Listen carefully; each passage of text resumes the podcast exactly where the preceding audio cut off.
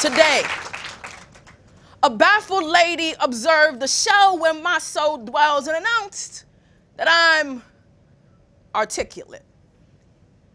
Which means that when it comes to enunciation and diction, I don't even think of it because I'm articulate. So when my professor asks a question and my answer is tainted with the connotation of urbanized suggestion, there's no misdirected intention. Pay attention because I'm articulate. So when my father asks, What kind of thing is this?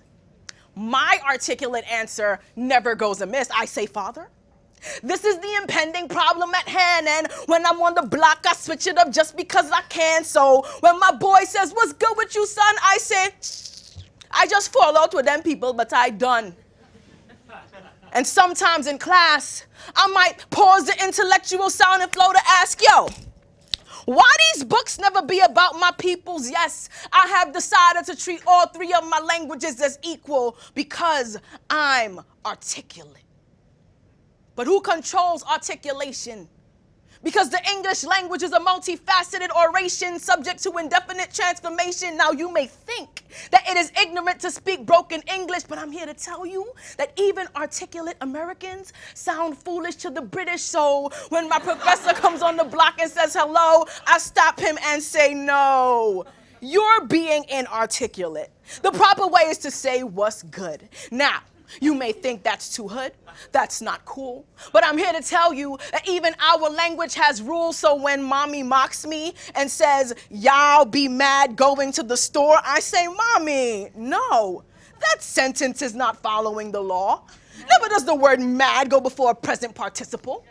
That's simply the principle of this English.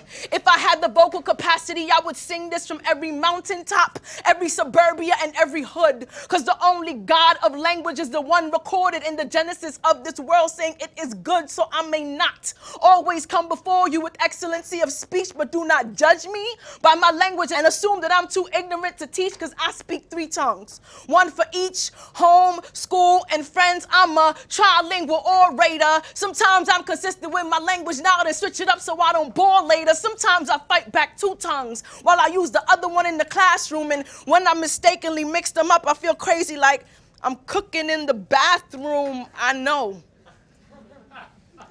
That I had to borrow your language because mine was stolen. But you can't expect me to speak your history wholly while mine is broken. These words are spoken by someone who is simply fed up with the Eurocentric ideals of this season. And the reason I speak a composite version of your language is because mine was raped away along with my history. I speak broken English so the profusing gashes can remind us that our current state is not a mystery. I'm so tired of the negative images that are driving my people mad. So, unless you've seen it rob a bank, stop calling my hair bad. I'm so sick of this nonsensical racial disparity. So, don't call it good unless your hair is known for donating to charity as much as has been raped away from our people. How can you expect me to treat their imprint on your language as anything less than equal? Let there be no confusion. Let there be no hesitation. This is not a promotion of ignorance. This is a linguistic celebration. That's why I put trilingual on my last job application.